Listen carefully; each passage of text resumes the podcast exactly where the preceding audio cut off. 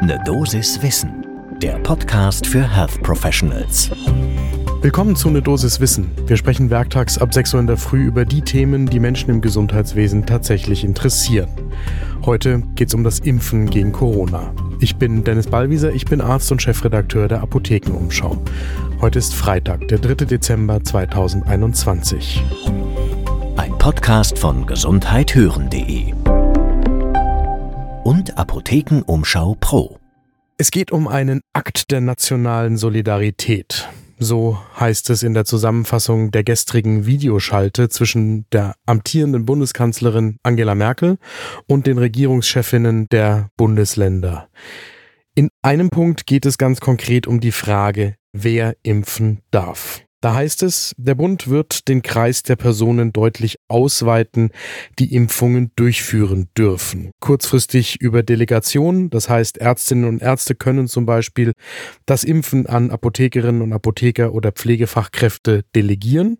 Und außerdem soll es eine gesetzliche Änderung geben, die dann Apothekerinnen und Apothekern, Zahnärztinnen und Zahnärzten und weiteren genehmigt, eben in der Corona-Pandemie Impfungen durchzuführen. So ähnlich hatten das vorher auch schon die Ländergesundheitsministerinnen gefordert in der Gesundheitsministerkonferenz am 29. November. Sie hatten damals dazu aufgerufen, eine Rechtsgrundlage zu schaffen dafür, dass eben auch zum Beispiel in Apotheken und Zahnarztpraxen geimpft werden kann, während der Pandemie zeitlich befristet. Und genau das greift der Bund jetzt auf. Der Hintergrund ist, dass die Politik nicht mehr daran glaubt, die 30 Millionen gewünschten Impfungen bis Weihnachten stemmen zu können, wenn weiterhin nur durch Ärztinnen und Ärzte geimpft wird. Aus der Ärzteschaft gibt es sofort mahnende Worte, das Impfen sei eine ärztliche Tätigkeit und könne nicht ohne weiteres ausgeweitet werden. Außerdem mahnt zum Beispiel Andreas Gassen, der Vorstandsvorsitzender der Kassenärztlichen Bundesvereinigung. Es sei ja gar nicht der Mangel an Impfpersonal, sondern der Mangel an Impfstoff, der im Moment das Impftempo herabsetzt.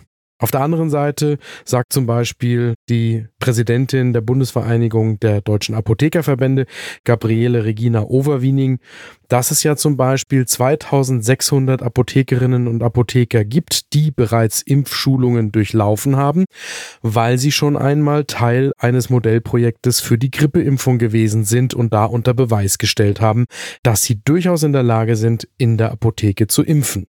Und es gehört ehrlich gesagt wenig Fantasie dazu, sich auszumalen, dass wir in wenigen Tagen oder Wochen wieder in einer Situation sein dürften, in der durchaus genügend Impfstoff zur Verfügung stünde, dann aber die Impftermine schwer zu bekommen sind, weil einerseits die Impfzentren überlastet sind und andererseits die Arztpraxen auch.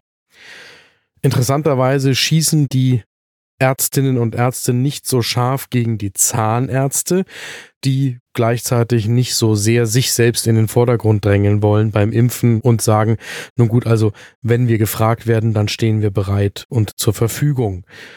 Auch Tierärzte könnten impfen und genauso sagen auch die Pflegekräfte, dass sie sich durchaus vorstellen können, noch eine stärkere Rolle zu spielen bei den Impfungen gegen SARS-CoV-2.